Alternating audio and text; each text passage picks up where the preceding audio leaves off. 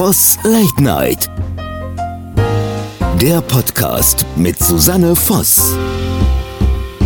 Herzlich willkommen zu Voss Late Night, dem Talk auf Feucht FM. Am Mikrofon ist für euch wie immer Susanne Voss. Mein heutiger Gast ist eine Künstlerin, die über sich selbst sagt, sie sei die ultimative Antwort auf Superman, Wonder Woman und Godzilla. Sie ist ausgebildete Kontrabassistin, vielfach ausgezeichnete Kabarettistin und wenn Body Positivity einen Namen hätte, dann wäre es ihre.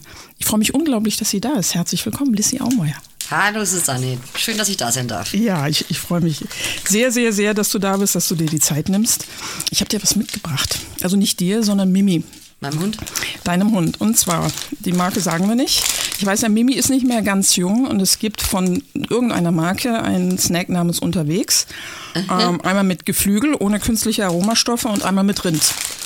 Also im Zweifelsfall beides. Im Zweifelsfall beides. Dein Mann ist auch da. Also ich lege es mal beiseite, vielleicht holt er sich es Ja, okay, alles klar. Idee. Ich nee, das Lustige ist, dass die Mimi, äh, äh oder traurig, sie ist, ihr geht's gut, sie ist 13,5, aber sie ist taub. Komplett taub. Ja, und äh, ich, ich schreie dann auf der Straße und die Leute denken immer, ich schreie meinen Hund an. Dabei versuche ich, also man kann es ja nach 13 Jahren auch nicht mehr ändern, dass man nee. Man liebt ja seinen Hund. Ich hatte auch mal einen Hund und es tut unglaublich weh, wenn man merkt, okay, die Lebenszeit ist begrenzt. 13 Jahre ist ein un unglaublich äh, hohes Alter. Aber sie verarschen es immer noch so wie früher. Also das ja, so ist dann, also das. sie hat ihre Show und so. Sie will dann handgefüttert werden so. oder nur im Körbchen oder äh, wenn es falsch präsentiert wurde und wir streicheln, dann ist es gar nicht. Also sie verarschen uns noch und hat es im Griff. Von daher bin ich guten Mutes. Ja, kann man auch nur. Es ist, ich glaube, die Liebe zum Tier, das kann man nur nachempfinden, ähm, wenn man das selbst mal erlebt hat. Es ist nicht einfach so, jemand wohnt mit im Haus und dann irgendwann nicht mehr. Man hängt so sein Herz an den Hund. Ich weiß. Ja, das habe ich vorher nie verstanden. Ja. Wir haben damals die Mimi äh, Kohl, die ist ein Findlingen aus Bosnien. Das weiß ich, wollte ich dich fragen, ja. Der, äh, der, mein Hund, also äh, es war so, mein Vater ist ziemlich qualvoll gestorben, mein Schwager dann auch. Mhm. Und äh, dann wollten wir aber für die Kinder, die ein bisschen traumatisiert waren, ein schönes Weihnachten und beschlossen, dass wir am Heiligen Abend alle glücklich schauen. Und dann haben wir gedacht, ja gut, entweder ich fange in der Früh um sieben im Weißbier an oder ich besuche mal Drogen am Hauptbahnhof. Und dann habe ich Psychologen empfohlen, wir sollen einen Hund anschaffen. Und den ja, war gerade ein paar Wochen alt. Also ah, okay. ein Findelkind aus Bosnien. Und das Tolle war, sie hat in den Mehrfachstecker gepinkelt vom Christbaum. Das ist Au. eigentlich gar nicht ungefährlich, aber wir waren nee. das einzige Haus, das Stromausfall hatte. Und zwar viermal. Und die Kinder fanden, das war total cool. Und dann gab es noch Rouladen und Mimi hat sofort sofort daneben geschissen. Und es war echt das coolste Weihnachten und richtig ja, lustig. Und seitdem, also ich liebe sie abgöttisch. Ja, ich, ich glaube, das ist wirklich das, wenn man, wenn man ein Tier erlebt oder wenn man auch bei einem Hund erlebt, wie, wie eng die Bindung ist, auch, auch vom Hund. Ein Hund erkennt ja dein, dein Auto am Geräusch. Ja, ja er oder sie hockt sich dann an, an die Haustür. Also ich, ich kenne das von früher und das war, das war äh, unglaublich schön. Was hattest du für einen Hund? Ich hatte einen kleinen Dackel, da waren wir Kinder, noch mein Bruder oh. und ich. habe einen Bruder, der in, annähernd gleich alt ist. Und dann bin ich zu meinem elften Geburtstag, haben mir meine Eltern und mir einen Dackel geschenkt. Und das ist doch toll. Ja, und das war, war ganz schön und eine ganz wichtige Erfahrung. Also äh, ich sage immer, wenn ich Zeit hätte, habe ich leider nicht, hätte ich wieder einen Hund. Aber habe ich nicht. Aber die Mimi fährt überall mit. Also ja, dein Tourneehund, ne? Hast gesagt. Ist mein Tourneehund. Ja. Und ich stand vor ein paar Wochen in München auf der Bühne und ich habe mir gedacht, warum lachen die Leute jetzt? Ja, es war überhaupt keine Pointe. Und die Mimi, also mein Hund hatte den Eingang zur Bühne gefunden, ne? Geht ah, okay. hint, steht hinter mir ja. ja, und muss das Publikum angegähnt haben nach dem so. Äh, das ist so scheiße langweilig und ist dann wieder weggegangen. und, äh, ja. Haben die Leute bestimmt gesagt, die Lissy Aumeier perfekt auf Ja, den total trainierter Hund, Hund und so. Das ist Dabei hört sie überhaupt nicht. Also das ist bei, bei, beiden sind wie genau guckst du hin, wenn du wahrnimmst, dass andere, sei es Menschen oder Tiere, leiden? Äh, ganz bewusst. Also ich bin, würde ich sagen, ein sehr empathischer Mensch. Also bei mir ist es immer so, dass wenn äh, ich an einem Unfall vorbeikomme oder so, sofort anhalte und frage, ob ich helfen kann. Und wenn äh, Tiere leiden, ich finde das jetzt auch so schlimm in der Pandemie, dass viele gedacht haben, sie holen sich jetzt irgendwas nach Hause, ohne wirklich zu erkennen, dass so, so ein Tier ist das ist kein Spielzeug. Du übernimmst Nein, wirklich Verantwortung für ein Stück Leben. Und jeder Hund ist anders, hat einen anderen Charakter. Also ich glaube einfach, dass jedes Tier eine Seele hat. Gut, ich glaube es auch von den Instrumenten. Tatsächlich? ja, mein Kontrabass hat eine Seele. Woran spürst du das, dass dein Kontrabass eine Seele hat? Na, es gibt so Tage, das ist ein bisschen verstimmt und wenn er mal nachts im Auto bleiben musste, dann ist er, dann lässt er sich gar nicht gern stimmen und so und Äh, es gibt Tage, da sind wir beste Freunde und es gibt Tage, da muss ich ihn auch erstmal ein bisschen so warm kriegen. Also wie, wie dein Publikum. Bist Ja. du dann auch jemand, der seinem Auto Namen gibt? nein. Nicht? Hätte Ich, weiß hätte nur, dass es schwarz ist. Ich weiß nicht mal, welche Marke wir fahren. Ja, ja da, ach Gott, ja, ich bin froh, dass ich inzwischen weiß, was ich fahre. Das kann ich, das kann ich gut. Da gut, bin ich ein typisches. Weibchen. Also, wenn Ja, fragen, doch was hast du mir für ein Auto, sage ich schwarz. Schwarz, vier Reifen, fährt von A nach B, Genau. idealerweise auch zurück, also passt. Mal ein ernsteres Thema. Du hast mir äh, in unserem Vorgespräch erzählt, das hatte ich auch gelesen, äh, dass du das Thema Depressionen auch aus eigener Ja. Erfahrung kennst. Und was ich großartig finde, du engagierst dich in der Aufklärung. Ja. Was genau machst du da? Also ich kann jetzt mal ein typisches Beispiel geben. Ich habe gestern Abend eine Mail gekriegt von der Familie, die gesagt hat, bitte melden Sie sich dringend äh, bei mir. Ich habe dann auch gleich zurückgerufen. Das passiert oft, dass mich Leute anrufen und haben gesagt, ihre Tochter wäre so schwer depressiv. Und dann habe ich mich mit der Tochter unterhalten und habe versucht, einen, äh, eine Therapiestunde für sie zu kriegen, damit sie erstmal äh, aufgeklärt wird, dass das eine Krankheit ist, die zu 90 Prozent heilbar ist oder sehr gut behandelbar ist. Und bei mir war das so vor, ja, damals hat man noch nicht so viel, ich bin 57, ich war Mitte 20 und damals hat man über Depressionen noch nicht so viel gewusst. Da hat man ja auch alles in einen Pott geschmissen, ob Ja, Leute ich bin doch nicht verrückt oder irgendwie sowas. Ne? postnatale Depression hatten oder schizophren oder manisch-depressiv. Das war irgendwie so alles ein Haufen. Und die Leute haben eine wahnsinnige Angst vor Tabletten und haben Angst, dass sie könnten ähm, abhängig werden. Das kommt daher, dass man früher, also ich war vor, ja eben vor 30 Jahren in dieser Selbsthilfegruppe. Ja, da, da, was ich ganz toll fand, weil ich gemerkt habe, ich habe ich hab mir gedacht, ich bin verrückt und sterbe alleine und habe dann gemerkt, oh, ich bin ja nicht allein auf dieser Welt. Das war schon mal eine tolle Einsicht. Aber früher, also waren da Frauen dabei, die waren 70 und die haben praktisch schon 30 Jahre, 40 Jahre vorher Depressionen gehabt und dann hat man immer Valium gegeben. Also die einfach niedergebügelt. Das heißt, du hast, du lachst nicht, du weinst nicht, das ist auch ein verlorenes Leben. Und dann hat man die entzogen, qualvoll, und dann zu sagen, ja, gibt's ihnen wieder Valium, dann geht's ihnen schon wieder besser. Ja, also das war wirklich ganz, ganz, ganz schrecklich. Und mittlerweile ist es auf einem ganz neuen Stand. Man weiß, dass es ganz viele Auslöser gibt für Depressionen. Es gibt auch die Möglichkeit, du, du, einer Hochzeit, äh, eine, ein Umzug, äh, der Tod eines geliebten Menschen, äh, ein Baby zu bekommen, eine Wechseljahre, Schilddrüsenprobleme. Also es ist, es ist mannigfaltig und mir ist es sehr, sehr wichtig, dass die Leute die Scham verlieren. Die Scham, also ich habe mich einfach geschämt. Ich habe mir gedacht, gut, ich bin verrückt, ich werde jetzt dann sterben. Und äh, ich möchte den Leuten einfach sagen, Leute, es ist eine ganz normale Krankheit. Wenn du äh, Diabetiker bist, musst du Insulin spritzen.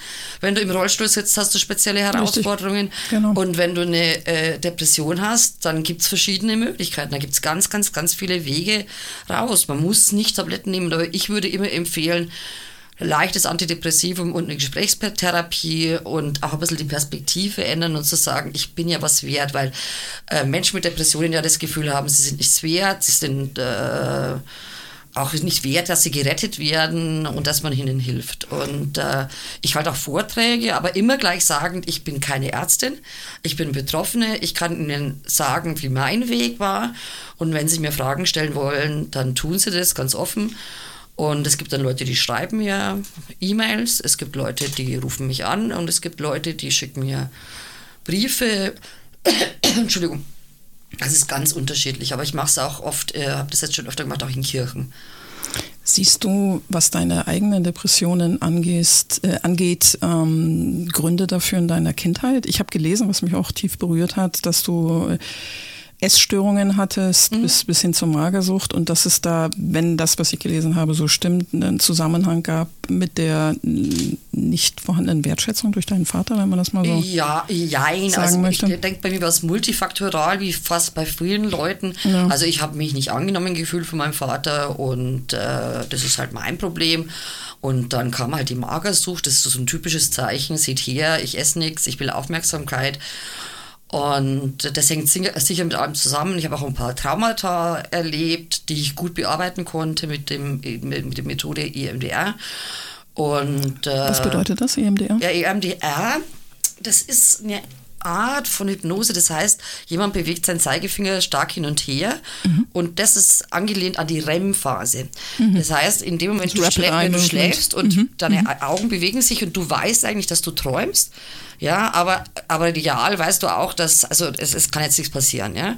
Und in dem Moment ist das Unterbewusstsein mit dem Bewusstsein zusammengeschalten. Das sind seltene Momente. Das heißt, du kannst mit, diesem, mit dieser Methode äh, in den Schmerz von früher reingehen und kannst ihn fühlen und kannst ihn bearbeiten und irgendwann ersetzt das Unterbewusstsein während der Therapie dieses Negativbild mit positiven Bildern. Und das Tolle, was dann entstehen kann, ist, dass du weißt, das war damals eine schlimme Zeit, aber du äh, äh, empfindest den Schmerz nicht mehr wie früher.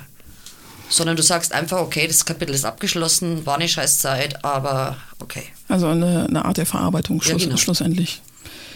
Ja, es ist ein guter Ansatz. Ich glaube, also ich finde es sehr gut, dass es inzwischen Gott sei Dank nicht mehr so ist, dass Menschen, die seelische Probleme haben, bis, bis hin zu wirklich profunden seelischen Erkrankungen, äh, diese Menschen werden nicht mehr stigmatisiert und das heißt, heißt nicht mehr, du bist ja verrückt oder sonst was. Das finde ich extrem wichtig. Da sind wir vorwärts gekommen und ich glaube auch, dass in der Tat, was du gerade sagtest, multifaktoriell bedingt und dass es gut ist, sich mit Hilfe von, von Profis das eigene Leben, die eigene Selbst- oder die Selbstwahrnehmung äh, Wahrnehmung auch anzugucken, um, um darauf zu kommen, wieso agiere und reagiere ich eigentlich so? Warum bin ich mir so wenig wert? Das Ja, obwohl man schon sagen muss, das Stigma ist schon noch da. Ich, ich sehe auch ein Landstadtgefälle. Ah, okay. Also ich merke in kleinen Dörfern, ich habe mal eine Frau aus dem Dorf einen Therapieplatz besorgt, was sehr schwierig war. Und die hat dann gesagt, sie nimmt ihn jetzt doch nicht an, weil sie müsste ihren Nachbarn immer erzählen, wo sie Dienstagnachmittag ist. Und dann habe ich gesagt, dann lügen sie halt. Sagen sie halt, sie gehen zum Yoga oder zum Kaffee trinken oder so. Aber das wollte sie nicht. Sie hatte Angst davor, was Nachbarn sagen. Und was ich großartig finde, ist, dass momentan immer mehr Leute äh, sich öffentlich dazu bekennen. Ja, also absolut. Kurt Krömer und äh, Thorsten Sträter. Ja, ich weiß ja. Ja, das war, das, also dieses Gespräch von den beiden ist unglaublich berührend. Der Kurt Krömer hat erzählt, er war letztes Jahr in der Klinik ein paar Wochen. Also er wusste zum Beispiel zum Schluss gar nicht mehr, wo er war und konnte nur noch weinen. Thorsten Sträter hat was Ähnliches erlebt. Und äh, ich finde gerade, wenn solche Menschen des öffentlichen Lebens ja einfach sagen, hey, pass auf, kann jedem passieren, ja. Also es hat nichts mit Status zu tun, mit Alter oder so. Nein, dann dann nein, eben. finde ich das bewundernswert. Absolut. Gerade Thorsten Sträter, ich bin Fan Ich auch. Absolut. Und ähm, ich glaube, es ist immens wichtig, dass man nicht denkt, es tritt mir ein Mensch gegenüber und er oder sie, in, in eurem Fall als Künstlerinnen und Künstler, hat eine kräftige Bühnenpräsenz, also ist das ein innerlich vollkommen stabiler Mensch. Das ist eine Fehleinschätzung. Ich habe oft schon gesagt, je älter ich werde, sage ich, desto mehr sage ich es. Man sieht den Menschen nicht an, was sie im tiefsten Inneren empfinden. Ja, aber jeder Mensch hat ein Packerl zum Tragen. Also es Absolut, ist ja. so, hinter jedem Mensch ist, jeder Mensch hat ein Schicksal. Ja. Und keine Menschen geht's immer gut. Und das ist auch, ähm, was die Medien halt lange gemacht haben. Also zu meiner Zeit, als ich so 20, 25 habe ich Cosmopolitan gelesen. Also wo man denke halt, wie, wie banal. Also, weil es war wirklich so, du bist, wenn du jung bist, bist du schön und bist du schlank und hast nur hochbegabte Kinder und nach zehn Jahren. Ehe reißt dir der Mann immer noch die Klamotten vom Leibe und natürlich bist du karitativ tätig und hast noch eine Weltkarriere überhaupt. nebenbei. Ja, klar. Also so, also dieses äh, eine Bild muss stimmen, da muss alles zusammenpassen und das gibt's einfach nicht. Wenn man mal diese unsägliche Show von Heidi Klum oder Heidi Klum im Allgemeinen ein bisschen außen vor lässt, weil die praktiziert das ja immer noch und äh, gibt vor, irgendwas anderes zu tun, indem sie, weiß ich nicht, Plus-Size-Models reinwurschtelt in ihre Germany's Next Top Model. Also Ja, das ist einfach Business find- und auch Kalkül. natürlich ist es 300% Business. ich. Ja. Du hast ein Interview mit meiner ganz lieben Kollegin Annette Röckeln geführt. Ja. ich habe äh, einen Facebook-Post auf dem Weg ins Studio gemacht und habe gesagt, ich freue mich, vorfreude, ich war ins Studio und ich treffe Lissy Aumeier. Und da hat die Annette kommentiert, es, Lissy Aumeier ist super, mit Doppel-B. Das das fand, ich, fand ich ganz lieb. Also falls Annette uns gerade hört, lieber Annette, äh, Liebe ganz, Grüße. ja, ganz liebe Grüße auch von mir. Zu Annette hast du gesagt in diesem Interview, auf der Bühne fühle ich mich sicher, im Leben nicht so. Kann Ja. man sagen, dass die Bühne eine Art Parallelwelt ist? Schon. Also ich finde zum Beispiel, also ähm, mein Gott, dann wenn die Strumpfhose zerreißt oder irgendwas, dann tut man halt so, als wäre es gewollt oder wenn der Hund auftaucht plötzlich oder so. Ja, also äh, also da finde ich, da kann man alles entschuldigen oder Dings, aber im Leben, also Also ich bin in manchen Sachen ziemlich mutig und in manchen Sachen wahnsinnig ängstlich. Also ich zum Beispiel, ich könnte in keinen Aufzug steigen. Echt nicht? Ja, nee, das ist. Also klaus klaustrophobisch bedingt dann, oder? Äh, ich bin wirklich klaustrophobisch Ah, okay. Okay. Äh, andere Sachen habe ich jetzt sogar ganz gut in den Griff gekriegt. Aber äh, deswegen verstehe ich auch Leute mit irrationalen Ängsten. Ja, absolut. Ich habe mal, äh, will dir nicht Wort fallen, ich habe mal zu jemandem gesagt, der sagt, ich kann nicht nachvollziehen, wie man denn so eine, ich, ich sag mal, so eine nicht greifbare Angst haben kann. Habe ich gesagt, pass auf, stell dir vor, vor dir steht eine pff, deutsche Dogge und greift dich an. Ne? Du siehst die deutsche Dogge, du empfindest Angst. Und jetzt denkt dir die deutsche Dogge weg. Und ein Mensch, der exakt diese Angst empfindet, das ist das Empfinden. Und man kann es, ich finde es äh, noch schwieriger, weil es eben nicht buchstäblich zu greifen ist. Ich kann sonst sagen, wenn ich diesen Hund sehe, pack den Hund weg, ich habe Angst. Ja. Aber wenn ich diese diffuse Angst empfinde, deren, deren Grund ich nicht kenne, äh, Ja, die, die Welt ist es sowieso auch mit der Pandemie, also die Panik- und Angststörungen sind ganz groß geworden. Und das ist wirklich schade. Also ich, zum Beispiel ist äh, äh, die Impfgegner, ich verstehe, dass Leute sich äh, in so eine Angst reinsteigern können. Ja, es ist nicht, ich, ich sage nicht, dass ich das gut finde. Also ich bin geimpft, ich bin heute gerade geboostert worden. Ja. Aber ich kenne Leute, die einfach, ich war heute beim Boostern und meine Ärztin hat mir erzählt, dass sie jetzt einen Mann hatte, der sich zum ersten Mal impfen lassen hat, einfach gesagt, ich habe es noch nie jemand erzählt, aber ich habe so eine Spritzenphobie. Also eine Spritze in meiner es nicht Haut. ja. Also äh, mir, mich stört das null. nö. Also überhaupt nicht. Ach so. Die Spritze, also äh, nee, davor habe ich überhaupt keine Angst. Ja. Also, aber, aber das, das, das ist einfach, äh, es gibt so vielfältige Ängste. Das ist Ja, die ist zu respektieren gilt. Ich finde es unglaublich wichtig, wenn man mit Menschen äh, oder wenn man Menschen begegnet, dass man, wenn mir jemand signalisiert, ich habe Angst, wovor auch immer, ja. dass man das ernst nimmt. ja, genau das ist es. Äh, Ich habe mal, kennst du zufällig René Borbonus? Nein. René Borbonus ist ein Rhetoriktrainer, also sehr, sehr begnadet, wie ich finde. Und ich durfte mal eine, äh, einen Abend mit ihm besuchen. Und er hat auch von Menschen, unter anderem von Menschen da geredet, die permanent Dinge kleinreden.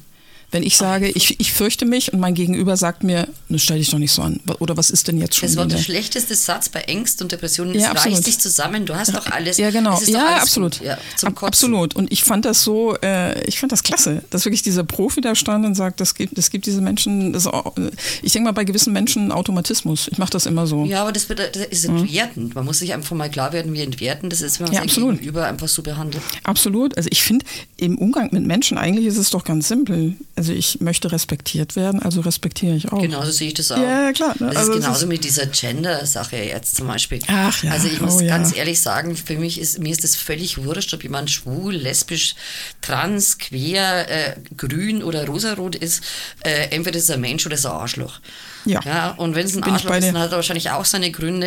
Äh, es gibt ja Leute, die, die kommen irgendwann ins Altersheim und kriegen dann Antidepressiva und wussten eigentlich nie, dass sie depressiv sind.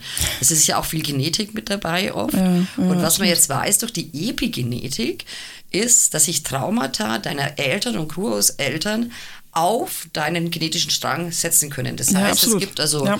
äh, Leute, die haben einfach ein Trauma vom Opa mitgeerbt. Ja, und das, äh, ich erwarte von niemandem, äh, von, von keinem gegenüber, dass er oder sie sagt, ich verstehe das zu 100 Prozent, aber ich kann das doch respektieren. Darum wir, geht's. sind, wir sind genau, und es ist, äh, Gott sei Dank sind wir weitergekommen, dass, äh, dass auch ein Mensch nicht über seine sexuelle Identität definiert wird. Und äh, wir sind noch nicht da, wo wir, wo wir sein sollten, bin ich dabei. Garantiert oder, nicht. oder nee, absolut nicht. Und äh, allein, dass wir es thematisieren, heißt, dass wir noch nicht da sind, wo, wo wir hin sollen, also wir die Gesellschaft. Aber zum Thema Gender, also mittlerweile amüsiert es mich, wenn ich äh, in den, bin habe natürlich auch beruflich mit den sozialen Medien zu tun, Ja. wenn ich sehe, wie Menschen sich echauffieren und, und das Vergewaltigung Und der Sprache sonst. äh, furchtbar und oh. sich, sich erheben. Ich mache das. Ich mache das. Also der Impuls kam tatsächlich von meiner erwachsenen Tochter. Da habe ich drüber nachgedacht, mir gedacht, das ist, das macht Sinn. Und ähm, ich mache das aber auch sehr entspannt, wenn mein Gegenüber das nicht macht. Ich mache das konsequent, auch im, im, im privaten, im beruflichen, wo auch immer.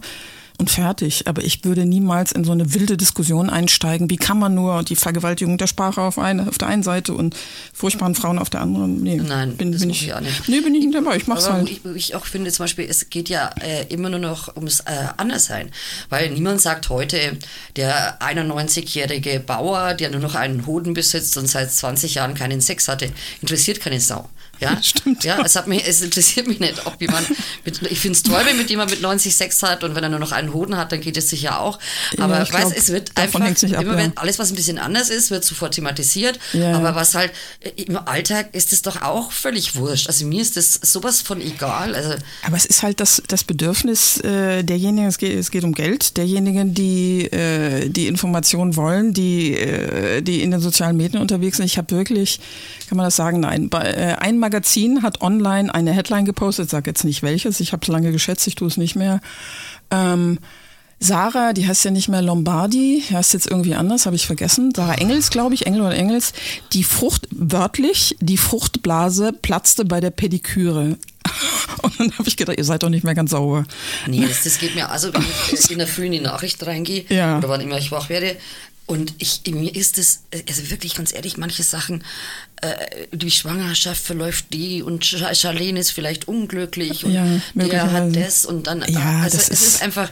Äh, ich denke halt, diese äh, eine gewisse Welt zieht Menschen an, weil sie doch das Gefühl haben, es gibt irgendwo eine bessere, totale klasse Welt. Aber, aber ich glaube, das So hat sich geändert. Ja, ich glaube, das hat sich geändert so im, im Lauf der letzten Jahrzehnte. Also wenn, wenn du die Yellow Press verfolgst, ich glaube, dieser Voyeurismus, dass Prinz Charles hin und her mit Camilla oder nicht und was er alles zu ihren welchen Telefonaten gesagt hat, ich glaube, das ist nicht mehr so interessant, weil ja für jeden alle Informationen zugänglich sind.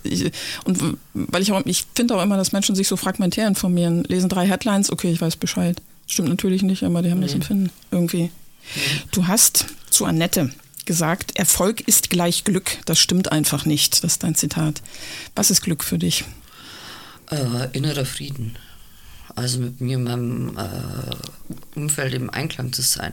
Die meisten Leute schimpfen doch über anderen und das ist wieder scheiße und das ist das, aber sie schaffen es selber nicht in ihrer kleinsten Welt äh, es hinzukriegen, dass man eine Gesprächsstrategie äh, hat oder Gesprächskultur, ohne sich zu beleidigen. Ja, Ja, das ist eine Kunst. Also wie viele Familien sind äh, verfeindet oder so, ja. Und ich frage mich immer, also das müsste man einfach lernen, dem anderen zuzuhören und äh, einfach zu sagen, was du gerade gesagt hast, ich äh, verstehe es nicht, aber ich akzeptiere es. Ja, das, Ja. das geht ja auch. Ich habe äh, letztens ein Telefonat, ein geschäftliches Telefonat geführt mit einer Dame, die ich gar nicht kannte. Und dann kam auch das Impfthema. Und sie hat auch gesagt, äh, ich habe Freundinnen und Freunde, die lassen sich nicht impfen und sie selbst war geimpft. Und sie sagt, ich lasse das jetzt so stehen. Es, das ist nicht das Einzige, was unsere Freundschaft ausmacht. Ja. Und ich glaube inzwischen auch, das war für mich auch so ein Denkprozess, dass ähm, es gewisse Dinge gibt, wo man eben nicht auf einen Nenner kommt. Deswegen muss ich ja den Menschen nicht komplett ausklammern, finde ich jetzt. Äh, das stimmt. Es gibt aber schon so eine Art Solidarität und Verantwortung, die ich für andere mittrage. Das ist auch meine persönliche Meinung, stehe ich auch dazu, auch hier, auch hier im Talk. Ich selbst bin auch geimpft. Ja. Ähm, aber ich, ich habe das schon für mich sehr kritisch hinterfragt, weil ich Menschen kenne, die geimpft sind, Menschen, die aus Überzeugung sagen, nein, Menschen, die, die zerrissen sind. Und ich glaube, die Herausforderung gerade ist da einen Weg zu finden, wie man damit umgeht. Ja, das ist so schwierig. Also ich habe jetzt Ja. im letzten Jahr 13 Menschen verloren. die ich- 13? Oh mein 13, Gott. ja. Ja. Es ging los mit meiner Schwiegermutter letztes Jahr kurz vor Weihnachten. Und unter anderem war da ein Mensch dabei, der, dem eine Operation verweigert wurde, dreimal die er dringend gebraucht hätte. Und Mhm. beim vierten Mal hat er keinen Platz auf der Intensivstation gekriegt, weil eben die Corona besetzt war. Und der ist dann eigentlich gestorben. Also er hätte intensiv behandelt werden müssen. So, und diese Familie, die da übrig gelassen wurde von diesem Mann, die sind einfach stinksauer auf alle, die sich nicht impfen lassen. Das verstehe ich. Verstehe ich total gut. Ja, ich auch. Ja, Ich aber auch. Das, da, da entstehen Gräben, äh, die ich glaube, die noch lange bleiben können. Ja? Ja, das befürchte ich auch. Also ich glaube, dass das, was jetzt äh, an, an, ich sag mal, Charakterzügen bei uns allen rauskommt, das ist ja nicht neu. Das war nur irgendwie gedeckelt in, in Anführungszeichen normalen Ja. Zeiten. Aber ich bin schon manchmal erschrocken äh, zu sehen, wie Menschen mit dieser Krise umgehen und welche Charakterzüge da tatsächlich rauskommen. Ja, ich finde es ja lustig. Ich starte manchmal so soziale Projekte, da also ich auf Facebook irgendwas poste und warte drauf, äh, wie ich jetzt heute beschimpft werde. Also ich habe ja vor zwei Jahren über 150 Morddrohungen gekriegt. Das hast du mir erzählt, weil Ja. du über Alice Weidel Ja, ja, weil ich über. Alice ne? Weidel was gesagt habe. Also wirklich mit, mit Androhung von Vergewaltigung und Fotos von entstellten weiblichen Genitalien. Und Hm. dann hat sich die Kripo eingeschaltet. Dann gab es eine Sendung im Fernsehen äh, darüber. Äh, Und das hat mich mal 48 Stunden wirklich angefressen, weil es wirklich brutal war. Also wenn jemand sagt, du, wir haben jemanden engagiert und wir kriegen Ja. nicht, und wenn die Polizei schon so weit ist, dass sie dir Personenschutz geben will. Äh, wollte ich gerade sagen. Ja, Das hätte ich ist auch ein- gekriegt. ist- aber ja, mir das ist eine Aussage. Jemand, wenn mich jemand umbringen will, dann schafft er das, ob zwei Polizisten vor der Tür stehen oder Hast du nicht. verzichtet? Ja, ich habe verzichtet. Echt? Ja, weil ich mir Okay. gedacht habe, nee, also, äh, also da bin ich ein bisschen fatalistisch. Also es, es kann immer was passieren, ja. Also nein, aber seitdem bin ich da ein bisschen ähm, lockerer geworden, wenn es so um pauschale Kritiken geht oder du blöde Kuh oder du bist ja, was haben sie, ich bin eine Merkel-Hure und ein, eine Systemhure. Es gibt Leute, die haben ja unterstellt in den sozialen Medien, dass ich das sage, was die Politik will und ich würde dann mehr Kohle kriegen. Das ist ja absurd. Wäre natürlich klasse. Also falls mich irgendein Politiker hört hier. Hallo, ich, ich bin dabei. Ich bin dabei. Sparkasse irgendwo, ne? Ja, ja. genau. ja, ist ja absurd, vollkommen absurd. Ja, aber ich habe mit Schrecken auch äh, auf Spiegel Online äh, eine Diskussion äh, mitverfolgt und habe dann gesehen, was da für Kommentare kommen, wo ich dachte, Spiegel Online hat, hat habe ich vermutet, ein gewisses Klientel. 98 Prozent äh, restlos inakzeptabel. Also äh, auch nicht, kann man auch nicht äh, abhaken unter ähm, tolerabel, meines Erachtens. Also, ich weiß nicht, hast du schon mal gedacht, wisst ihr was, ihr könnt mich mal, ich gehe raus aus den sozialen Medien? Ja, Oder? das habe ich ja schon überlegt, dann gehe ich auch mal ein paar Tage nicht rein, das ist mir dann auch wurscht. Ich, es war nur sehr lustig, ich hatte einen, der mich immer beschimpft hat. Äh, Also richtig böse auf Facebook und ich hätte nie was gearbeitet und bla bla bla und so.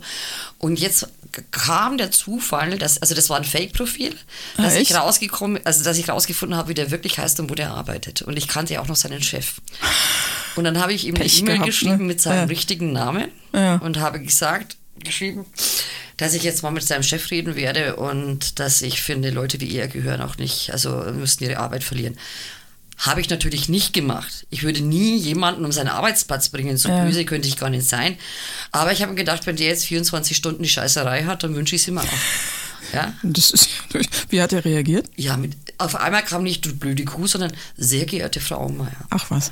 Ich möchte mich bei Ihnen, da bin ich wohl übers Ziel hinausgeschossen. Ach was. Und so, ja. Ja, also herrlich. das heißt, die Leute in der Anonymität sind Ja. wahnsinnig frech und wahnsinnig mutig, Ja, aber ja, wenn es sie absolut. persönlich ansprichst, dann ziehen die echt den Schwanz ein. Und das finde ich also ganz frappierend. Ja, äh, deswegen telefoniere ich so gerne. Ich mache das ganz, äh, ich telefoniere auch beruflich äh, äh, deswegen lieber, als dass ich schreibe, weil dann die unmittelbare Reaktion kommt. Okay. Wenn ich eine E-Mail schreibe, dann kann jemand sagen, pff, ich melde mich nicht oder ich melde mich irgendwann oder ich lese, lese nur äh, die Hälfte und die andere nicht.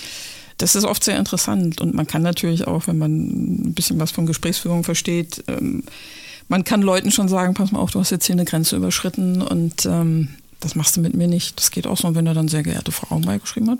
Ja, Ziel, Ziel erreicht. Ja. Ziel erreicht und dass er ein Ja. bisschen Angst gehabt hat, das finde ich auch ganz gut.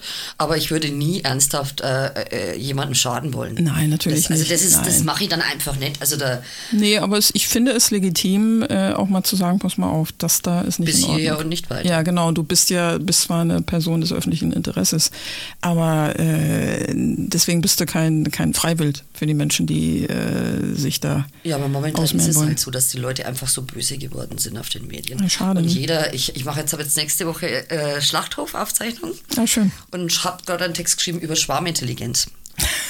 Also, äh, wenn, also das heißt, wenn aus zehn alten Würstchen und verfaulten wird jetzt auch kein Rinderfilet.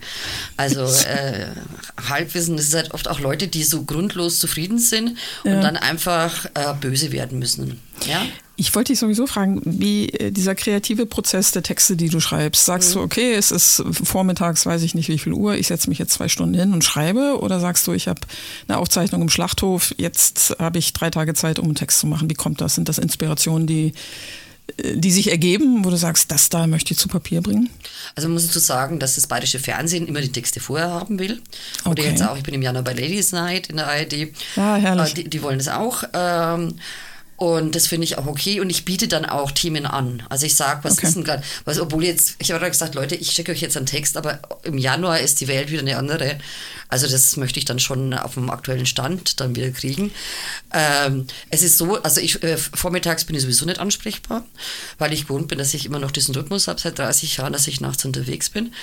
Und am besten ist es eigentlich so kurz bevor man einschläft, da fallen mir die besten Sachen ein. Echt? Okay. Ja. Was machst du dann? Block und Stift neben Ja, dem Bett? so das Stift Übliche? und Block und manchmal Ja. äh, Diktiergerät oder so. Oder ich schreib's mal auf und das ist das Blödste, weil ich dann meine Schrift nicht mehr lesen kann am nächsten Tag. das Aber- Problem aber- kenn ich. Kennst du? Ja. Und, und, dann, und dann wachst du Ja. dafür auf und denkst, und du Wow, nachts hast du noch gedacht, was für eine geile Idee. Ja, was könnte das heißen? Ja, Und jetzt, oh Gott, alles weg. Ja, also Ja, das ja. ist... ja, und ich denke mir manchmal, es wäre alles so viel einfacher, wenn ich ordentlich wäre. Ne? Ich weiß nicht, wie viele Passwords, also ich, äh, wie oft ich auf Passwort vergessen gehe. Ich bin unordentlich und ich schreibe unordentlich und weiß ich nicht, mal so äh, Ja, aber das, ist, das weiß man heute, dass kreative Leute halt einfach ein bisschen unordentlich sind. Also Genau, mir ich auch sehe das jetzt auch mal so, habe ich beschlossen. Ja, aber wirklich. Also bei mir auf dem Schreibtisch. Und dann suche ich den Zettel und weiß, da habe ich diese Nummer draufgeschrieben, da habe ich diese Ja. Nummer draufgeschrieben. Und äh, was ich auch, also wie gesagt, ich biete bei den äh, Fernsehsendern auch gerne Themen an. Oder was halt lustig ist, ist, ich werde halt manchmal eingeladen von Firmen. Also ich Okay. habe vor ein paar Jahren gespielt, vor 250 Schönheitschirurgen in München. Und ich Nee, habe gesagt, nee, Leute, echt? ja, das war total Echt? cool. Ich habe gesagt, wenn man einer eine, eine Karte, eine Visitenkarte zusteckt mit dem Kommentar, da kann man was machen, ja, dann bin ich sofort draußen. Also das war's dann. Oder eine Firma für Miederhöschen, das fand ich auch total goldig. Ja. Finde ich fast die Schönheitschirurgen noch, noch spannender. Und Na, hast die- du da wirklich vom Leder gezogen? ja, Oder? ja. natürlich. Und die haben, haben gesagt, wir haben sie eingeladen. Ja, haben Spaß. ich habe gesagt, äh, manche äh, laden mich richtig ein und sagen, jetzt sagen Klasse. Sie denen mal, was sie, äh, was sie denken. Ja, und, das, äh, ist ja der, das ist ja der Punkt. Ähm, Oder auch, ja. ich war mal eingeladen beim Geburtstag von einer Frau in ihren Stegen. Okay. Die hatte ihren 60. Und hat dich eingeladen, wow. Ja. Ja. Und mit ihren Freundinnen. Und da hatte sie so eine Gruppe. Und es waren aber lauter Frauen, ja, die total aufpoliert waren. Also wo du richtig gesehen hast, da ist total viel passiert. straff gezogenen Und ich hab mir Bäckchen erkennt man, ja. doch mein Programm jetzt überhaupt nicht hin. Aber die fanden das lustig. So, Was ja. ich jetzt auch neulich beim Grünwald gesagt habe, ist zum Beispiel, was ich auch nicht verstehe, ist, wenn Frauen so äh, Silikontitten haben und so aufgespritzte Lippen. Du siehst das. Und dann sagen, ich lasse mich nicht impfen, ich will nichts Künstliches in meinem Körper. ja, also denke ich wirklich, hallo? Ich habe das mal in, ich war mal in, in Marbella in einer Diskothek und Marbella ist ja die Hochburg Burg für Schönheitschirurgen.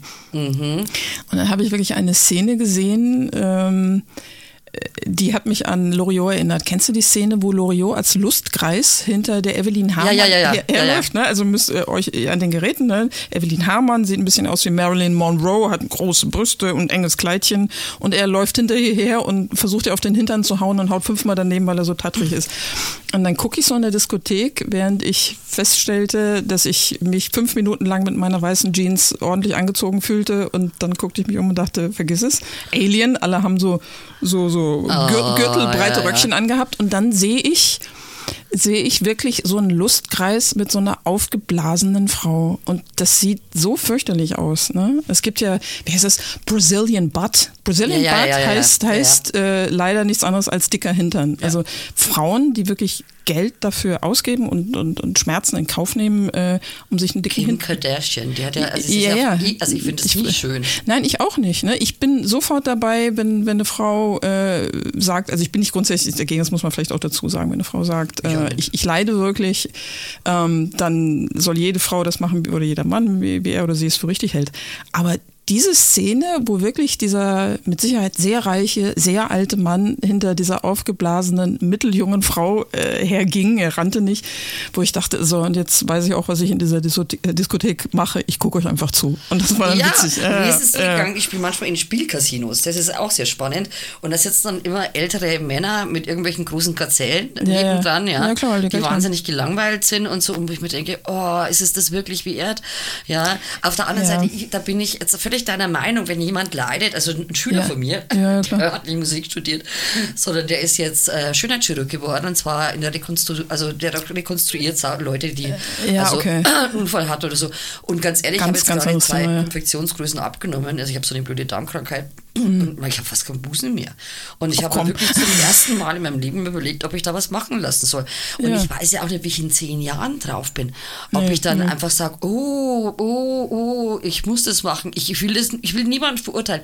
Aber das Schlimme ist halt, ich habe jetzt Zeit gehabt zum Fernsehschauen. Es ist so zum Kotzen, wie die Frauen rumlaufen. Es ist so, es gibt so eine Uniformierung. Das heißt Mittelscheitel, geglättete Haare, aufgemalte Augenbrauen, also mit so einem Schema-Dings, ja, Ja, ja, ja. und aufgespritzte Lippen. Und dann noch so, so so, so, so, ja. Bäckchen, so Piluschka-Bäckchen. Ja, ja, diese- und die die schauen auch, alle ja. gleich aus. Die schauen Ja. alle gleich aus. Und äh, äh, tut mir leid, sorry. Also das, da, da hakt es dann bei mir. Also. Ich finde das, äh, ja, ich finde es auch bedenklich. Wichtig finde ich nur, wenn man was an sich machen lässt, dann sollte man es machen, weil man selbst es möchte. Nicht für Genau. jemanden, für irgendwas, für einen Job, für, für, für einen anderen Menschen. Ähm, ja, kleiner Exkurs, Schönheitschirurgie und Loriot. Ja, mein Mann zum Beispiel, mein Mann ist so ein Busenfetischist. Ja, der kann ja von jeder Frau Der sitzt sagen. draußen vom. ich, Kann der uns hören? Ich weiß nicht, nee, er guckt vollkommen neutral. Wir haben jetzt Glück. Also ihr müsst euch an den Geräten jetzt vorstellen. Äh, Lisi und ich sitzen im Studio und es gibt ein Fenster in den Vorraum und dort sitzt äh, der Andreas Stock und er hört uns nicht, aber Simon. Simon Schmidt, mein Kollege von Feucht FM, wirkt so, als ob er irgendwas nicht hat. Ja, aber mein, mein Mann kann sofort Als sagen, der Busen ist echt oder der Busen ist falsch und die Körbchengröße. Und Ja. neulich habe ich ihn losgeschrieben und gesagt, ich habe ein neues Kleid, ich brauche einen roten BH, also Ja. los, mach mal. Es hat nicht gepasst. Also bei anderen mein- Frauen weiß er anscheinend Bescheid, aber bei mir selber, Was soll ich, was soll ich dazu sagen? ich weiß es nicht, Susanne, vielleicht ein bisschen Mitleid. Ne, Mitleid, doch, Mitleid. Während ich Mitleid habe, äh, freue ich mich drüber, dass ich mitbekommen habe in der Recherche, dein Mann kommt ja aus Leipzig. Yep. Und ich habe euch beide, wo war das, äh, im hessischen Fernsehen, weiß gar nicht mehr, äh, gemeinsam auftreten sehen. Und dann habt ihr gesächselt wie die Weltmeister. Echt? Ja, und du hast auch gesächselt. Echt? Ja, Ich kann mich gar nicht dran erinnern. ja, ich. Äh, Also ich weiß nur, dass das Günter Grünewald mit mir mal einen Sketch gedreht hat Ja. äh, vor zwei Jahren, wo ich also sechseln durfte, weil äh, mein Mann ist ja schon lang da. Also Ja. mein Mann war ja, hat mit 18 versucht zu fliehen, ich mache mal die Geschichte kurz, Ja. war insgesamt 25 Monate in politischer Haft. in Das DDR, wollte ich- unter anderem darauf wollte ich noch zu sprechen kommen, Und ist dann äh, rübergekauft worden als politischer Häftling und der Mhm. war schon fünf Jahre vor dem Mauerfall oder äh, wesentlich früher da. Und äh, ich habe das dann von der Pike auf gelernt. Also irgendwann nach 30 Jahren kannst du es dann auch. Also. kannst, kannst du mal spontan so aus dem Ärmel? Ist gar kein Problem. Ich grüße alle sächsischen Hörer. Ich mag Sachsen und ich finde euch super. Das ist mal perfekt, perfekt. Dein Mann hat damals einen Witz erzählt. Hast du einen sächsischen Witz drauf? Ah, Der sächsische, ich habe überhaupt keinen Humor. Also, mein, dieser sächsische Humor ist ein Wortwitzhumor. Okay. Ich erzähle den einen, okay, aber der Ja. ist wirklich unglaublich schlecht. Okay. Jetzt hört mal ein der, bisschen hin. was Okay, ist ja. der Unterschied zwischen Othello und einem Teekessel? Den hat er erzählt, ja. Genau. Bei Othello, da sieht er, nein, bei im Teekessel, da sieht er der Tee und bei Othello, da tötet er sie. Und, und, und, oh, furchtbar. Es ist fur Die mussten ja diesen versteckten Witz haben, ja, Ja, klar. also diesen Wortwitz, Ja. weil man durfte ja nicht offen reden in der DDR. Und, äh, Ja, aber das ist doch gerade der Reiz irgendwo. Ja, aber es war auch gefährlich. Ja, ja, also ich, äh, was ich dich auch fragen wollte, du hast gerade gesagt, dein Mann war 25 Monate in Haft. Ähm, hat das, ihr seid seit 30 Jahren, Hm? stimmt das, äh, ein Paar, hat das deine Sicht aufs Leben auch geprägt, auf die Dinge, die wichtig sind und, und weniger wichtig? Wenn man das mitbekommt Also ich glaube, dass ich prinzipiell schon früher demütiger Mensch war. Also der äh, gecheckt hat, was wichtig ist im Leben. Äh, ich glaube, mein Mann finde ich auch deswegen so anziehend, weil er, ist weder verbittert, noch hat er eine postnatale äh, Depression gekriegt Okay, oder sowas. okay. Äh, weil er einfach gewusst hat, er ist unschuldig. Und er kann nichts dafür, außerdem sind wir beide gläubige Menschen. Ja, Aber ja. die, äh, es gibt so Tage, also jetzt mit den vielen Todesfällen um uns rum, wo ich wirklich auf der Couch liege und heul und, und sage, das ist so eine schlimme Zeit. Und der Andreas steht daneben und sagt, komm, Schatz, das schaffen wir schon. Und wir haben schon Schlimmeres überlebt, den Unfall damals und, Oh ja. und das haben wir überlebt und äh, das schaffen wir auch. Das ist doch das Schöne, wenn, wenn da wirklich jemand an deiner Seite ist, wo du weißt, okay, auch selbst wenn ich mal ganz unten bin, der fängt mich auf.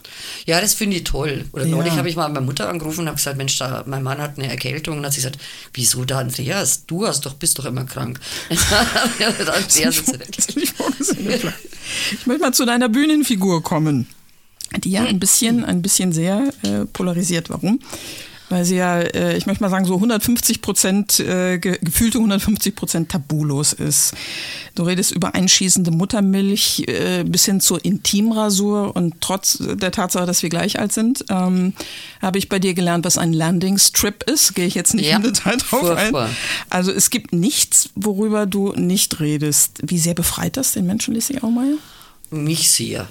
Weil ich finde halt, alles, was einem Angst macht, das sollte man lächerlich machen. Ja, das, das hast du, da würde ich auch, äh, hätte ich jetzt zwei Fragen später äh, drauf eingehen wollen ob die, äh, die deine Bühnenfigur ähm, vielleicht ein Stück weit auch deine eigenen Ängste spiegelt. Ist das so? Man das so ja, man muss sich jetzt vorstellen, ich bin jetzt 57 und ich mache das Ganze ja schon äh, also zwei, drei Jahrzehnte oder so, ja. Mhm. Oder zumindest seit Anfang 2000, also über 20 Jahre. Und damals war meine Welt als Frau noch eine andere. Da war ich auch wahnsinnig dick. Da hat keiner gecheckt, dass ich ein Hashimoto habe, meine Schilddrüse ah, okay. nicht funktioniert. Ja. Und irgendwann war der Punkt und vorher die Magersucht und dann habe ich mir gedacht, irgendwann muss ich anfangen, mich zu mögen.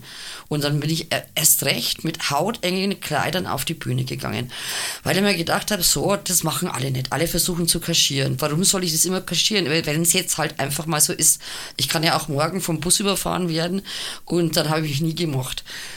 Und das hat natürlich sehr polarisiert. Es gab ja ganz viele Leute, die mich, oder jetzt noch sagen, die ist ja so ordinär, die Aumeier. Muss aber zu sagen, wenn du die Leute fragst, waren sie jetzt schon mal in einem Programm von mir, zwei Stunden, weil zwei Stunden Programm zu machen mit äh, wirklicher Dramaturgie Respekt, ja. und so, das ja. ist eine ganz andere Sache. Und ich habe jetzt einen anderen Blick auf die Dinge. Aber was mich total gefreut hat, das waren einfach Frauen, die mir geschrieben haben, haben gesagt, Frau Aumeier, ich habe ein enges Abendkleid, Größe 48, das ziehe ich jetzt auch wieder an. Ja, klar. Wo ich mir gedacht habe, super, Genau, ja, weil die Leute reden sowieso. Also das ist der Punkt. Es, ist, es muss dir irgendwann scheißegal sein, was deine Nachbarn oder was die denken. Wenn du, wenn du, also ich, ich halte mich für einen relativ äh, guten, gläubigen Menschen, ja, der, der reflektieren kann. Ich habe meine schlechten Seiten, so wie jeder andere Mensch auch. Ja.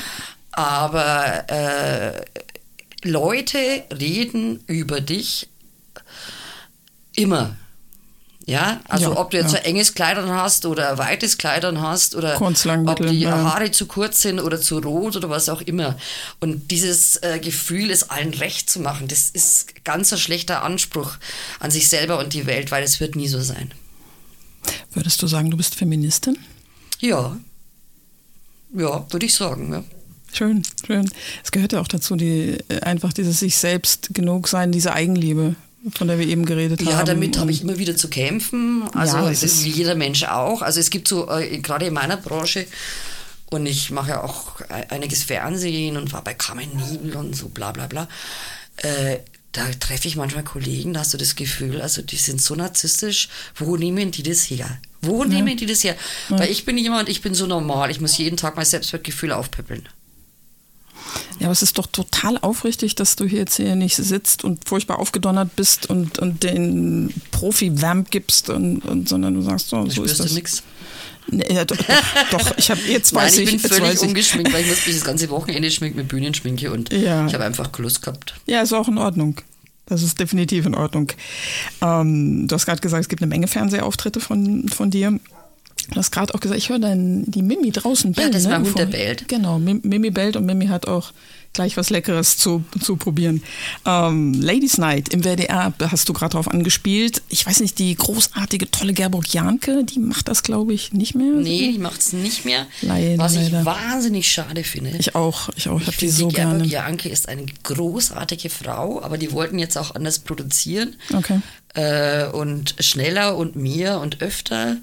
Und dann ist es halt auch so, es wird jetzt alles in HD produziert. Und äh, also High Definition. Und äh, ich die Gerber hat mal zu mir gesagt, ja, vor 20 Jahren hätte ich das noch angepackt, aber jetzt irgendwie äh, ich glaube, dass das schon so ist, dass man ältere Damen im Fernsehen einfach nicht so, äh, so, so gerne sieht. Ich finde zum Beispiel gnadenlos die Maren Kreumann. Der sieht ja, man einfach ja. an, wie alt sie ist und sie ist so witzig. Ja, sie ist ja, so absolut, witzig und Gerhard Janke ist sowieso großartig. Also, ja, mit 150 Prozent deiner Meinung. Äh, schade, aber äh, ja, man muss, jeder, jeder muss seinen Weg finden. Was mir äh, natürlich ja, das auffällt, ist, ist, das Konzept von Ladies Night ist ja Nomen ist Omen, es treten nur Kabarettistinnen mhm. auf. Jetzt äh, schicke ich schnell einen sehr lieben Gruß an Bernd Regenau und Matthias Egersdörfer, die auch hier schon bei Hallo Bernd! Waren. Hallo Matthias! Und die uns hoffentlich zuhören. Was hat eine Kabarettistin, das ein Kabarettist nicht hat oder möglicherweise nicht hat? Mm, machen wir es mal umgekehrt. Viele sagen ja, Frauen können gar nicht lustig sein. Was? Ja, Echt? den Spruch gibt es schon lange in der Szene. Frauen Echt? können nicht lustig sein, natürlich. So ein Quatsch. Aber es hat auch, glaube ich, was mit der Rolle der Frau zu tun, weil wenn wir so ganz ehrlich sind, in den 50er und 60er Jahren äh, oder auch noch in den 70ern, wenn Ja, okay. Mann bestimmt hat, ob du arbeiten darfst und dein, du hast geheiratet und praktisch hat alles deinem Mann, was dir gehört hat, deinem Mann gehört. Und der Mann hat über dein Leben bestimmt. Ich habe so Bücher, Erziehungsbücher, wie man als Mann seine Frau erzieht, äh, aus den 60er Jahren. Gruselig, ne? Ja, und sich aus diesem Korsett zu befreien und auch zu sagen, ja, und äh, das sieht man ja an diesen Künstlerinnen vor 20, 30 Jahren, die, die immer noch diesen Schönheitsdings hatten. Man muss immer schön und immer jung und immer glänzend sein. Hm. Und das ist so ein bisschen abgefallen und das finde ich sehr entspannend.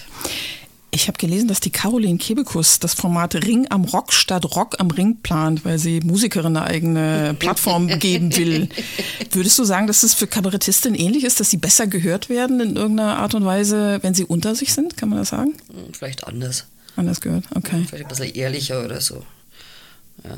Also ich finde halt, also was die Frauen wenig haben, ist halt, also du brauchst Selbstbewusstsein, um über dich selber lachen zu können. Das stimmt, ja. Ja. Und äh, das können Frauen viel zu wenig, weil sie sich immer beurteilt fühlen. Ja. Schade eigentlich, ne? Das ist total blöd. Ja. Ich meine, ganz ehrlich, es gibt ja so viele hässliche Männer, auch in der Politik. Ich meine, jahrelang haben wir uns den Kohl angeschaut, dann motzen sie bei der Merkel rum, verstehst du? Ganz ehrlich, Kohl, aber das war für mich, also, Keiner wenn er der letzte geredet, Mann ne? gewesen wäre, also optisch, entschuldige, der hat echt nichts hergegeben und ich fand ihn auch nicht charismatisch und ich fand ihn auch nicht witzig. Also, äh, äh, Es ist, ja, ich, äh, ich bewundere immer wieder, mit wie viel Selbstvertrauen Männer, das klassische Bild, Mann am Strand in, in, in Badehose. Hammer, Hammer. Ich habe noch nie einen Mann erlebt, der sich verschämt ein T-Shirt angezogen hätte oder ein Tuch um die Hüften gebunden, die laufen halt. Ja, ja, ist eine, ja, Ja, ist, ist doch so. okay. Ist doch okay. Man sieht aus, wie man aussieht. Apropos Humor, du bist ja in der ganzen Bundesrepublik normalerweise äh, unterwegs. Wie, wie sehr unterscheidet sich Humor regional? Schon. Also? Rheinland-Pfalz, die sind total, Rheinland-Pfalz, die wollen lachen, die wollen feiern. Das Ach, bist du schön. draußen, dann haust du zwei Gags raus und dann sind fünf Minuten Klatsch, äh, wird geklatscht und du denkst, ja, was ist jetzt los? Ich war doch noch gar nicht fertig und so, ja. Äh, das schwierigste Publikum finde ich tatsächlich ist Mittelfranken. Also der Franke an sich ist ja so ein bisschen äh, sag ich Zurückhaltend. Mal, ein Autist oder Asperger oder so. Also ich sage immer, es gibt kein herzlich willkommen in Nürnberg, es gibt nur hier zwar nicht bergen. Ja, und der macht halt nicht gerne mit. Dabei muss ich sagen, eine meiner besten Freundinnen ist eine richtige Fränkin. Ja, na klar, Und, und, na klar. und so, aber das dauert schon, äh, schon lang, da durch diese Schale durchzukommen. Und das sind auch Leute, also das Samstagabendpublikum im, im Mittelfranken. Das heißt, die lehnen sich zurück und sagen, unterhalt mich. Und zum Schluss wollen sie dann drei Zugaben. Da tauen sie dann auf, so nach dem Motto jetzt. Ja, aber dann hat man sie doch. Ich, ich, ich finde das irgendwo auch reizvoll äh, zu wissen, okay, mein Gegenüber, ich muss mich anstrengen, um mein Gegenüber zu, zu kriegen irgendwie. Und wenn du sie dann hast, das ist doch auch ein tolles Gefühl, oder nicht? Ja. Aber ich sage auch, ich gehe immer mit 1000 Prozent raus. Ja. Mir ist es dann auch wurscht, wenn es ob es dann 60 oder 600 oder 2000 Leute sind, das ist mir wurscht. Ja, das, äh, das ist aber, glaube ich, der Anspruch, den man an seine eigene Arbeit hat irgendwo. Ja, Ne? stimmt. Könntest du dir vorstellen, ein Buch über dein Leben zu schreiben? Ah, da bin ich schon drüber. Ich Bist du drüber aktuell? Ja, ein Ratgeber für Depressionen und Angstkranke. Ah, okay. Okay, also nicht fokussiert auf dein Leben. Äh, Doch, ich möchte schon Biografisches mit reinbringen, Ja. weil sich ja bi viele Biografien dann äh, ähneln. Ja, okay. Gerade bei Frauen, die Magersucht hatten oder so. Aber auf der anderen Seite äh, auch wirklich praktische Tipps, wie man versuchen kann, sowas aus dem Weg zu gehen und wie man damit umgehen kann, wenn man es hat. Ja, das, das ist eine tolle Idee. Hast du eine Idee, bis wann das fertig geschrieben sein wird? Nein, ich arbeite schon seit zwei Jahren dran. Bisschen, ja, Aber manchmal, äh, wenn ich einen schlechten Tag habe, dann kann ich nicht dran arbeiten, weil dann zieht es mich runter und manchmal, Dann ist es so. manchmal schreibt sich von alleine. Kennst du das selber? Ja, genau. Manchmal denke ich, ich muss, ich werde verrückt und dann legt man Sachen an die Seite. Ich habe oft abends dann so einen kreativen Schub, wo ich mir denke, so jetzt, jetzt Genau. weiß ich, wie ich rangehe. Genau, genau. Dann schreibst du halt. Ich habe mich mal, ich weiß nicht, ob das witzig ist, aber ich habe mich gefragt, wenn dein Leben verfilmt werden würde, wer hätte die Hauptrolle der Lissy Aumeier? Heidi Klum. Ja, komm. Einverstanden. Nächste Frage. Nächste Frage. Vielleicht Ernst? stirbt ihr Band ab und sie schaut in einem Jahr so aus wie ich, das weiß man nicht. Man, wei man weiß es nicht, aber, Aber auch wir haben so großartige Schauspielerinnen. Ja, das Also, stimmt. Da gehört sie nicht dazu. Die Heidi Bitte? Klum. Die Heidi Klum gehört da definitiv Nee, da nicht gehört dazu. jetzt nicht dazu, aber als Geschäftsfrau hammermäßig. Ja, ja, absolut. Ich bin ein Fan von Meryl Also Streep. egal, also ich finde diese Show total scheiße, aber sie ist eine tolle Geschäftsfrau. ja, unbestritten. Also, hallo. Deswegen, okay, dann wird's Heidi Klum. Weiß Bescheid, also wenn Eben. mal hier die Anfrage kommt. Hm? Das sage ich ja ganz neidfrei. Ja, ich, ich bin Heidi Klum auch nicht. Ich weiß äh, von meinem lieben Kollegen Max Dettenthaler, dass es zum Jahresabschluss einen Satireknaller, eine Online-Gala gibt, die der Oliver Tissot macht. Genau. Da bist du auch dabei. Jetzt kommt ganz gern der Werbeblock. Was erleben wir da von Lizzie Aumeier? Erzähl mal. Das weiß ich noch nicht. Weißt also da muss ich ganz Okay. ehrlich, ich muss jetzt noch ein bisschen abwarten und noch ein bisschen Okay. äh, Atmosphäre schnuppern und, Ja. und schauen, wie entwickelt sich. Weil du kannst ja heute, in einer Woche ist es ja schon wieder anders, die Welt. Ja, aber du könntest natürlich jetzt äh, den Lauterbach schon mal aufgreifen. Weil den Ja, den Lauterbach habe ich ja ist schon im Programm. Ich finde das so ein Motivationstrainer. Ich habe immer gedacht, der ist mit Markus Lanz zusammen, weil er jeden Abend zusammen mit dem zusammenhängt. Ja. Aber stell dir mal vor, Karl Ja. Lauterbach arbeitet für die Telefonseelsorge. Also die Suizide steigen, ich sag's dir ganz ehrlich. Also Aber das Lustige ist, dass er jetzt gesagt hat, er sucht eine Lebenspartnerin und er hält sich selber für lebenslustig. Und dann haben wir Ja, gedacht, vielleicht, der Stille Wasser. Kennst du doch. Stille Wasser gründen tief. ja, Glaub aber mir. das, ich, ganz ehrlich, also das, das traut mir ihm doch nicht zu. Also ich möchte, Vielleicht lodert in Karl Lauterbach ein Feuer, Lissy, von dem wir nichts wissen. und ich möchte es mir nicht vorstellen. Wir nähern uns äh, leider schon langsam dem Ende unseres Talks und äh, wir hatten im Vorgespräch ja darüber gesprochen, ob du, ich hatte dich gefragt, ob du Lust hast, irgendwas, eine kleine Performance zu machen, zu singen, was auch immer, hast gesagt, du bist oft dafür bezahlt, dass du nicht singst. Ja, und du hast das Gleiche gesagt. Und jetzt, ja genau, und ich, äh, ja, jetzt warte ich mal ab, wozu du Lust hast. Ich auf, für ich summe ein. Lied und du sagst es. Okay, was das ist, da bin ich gut. Sag Vorsicht, da bin ich sehr gut. Na, na, na, na, na, na, na, na, na, na, na, na, na, na, na, na, na, na, na. Mist, gibt's doch nicht. Nächster. Das war Wham! Last Christmas. Ach, Das Last mir- habe ich verdrängt. Das war Absicht. Also ich habe einfach behauptet, ich kenn's nicht.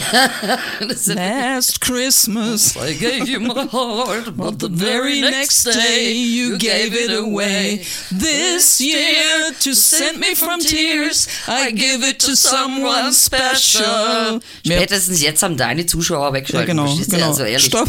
Nein, komm, ein noch, ein noch. Ich singe auch nicht. Ah, was machen nicht. wir noch? Pass auf, pass auf, ich denke nach.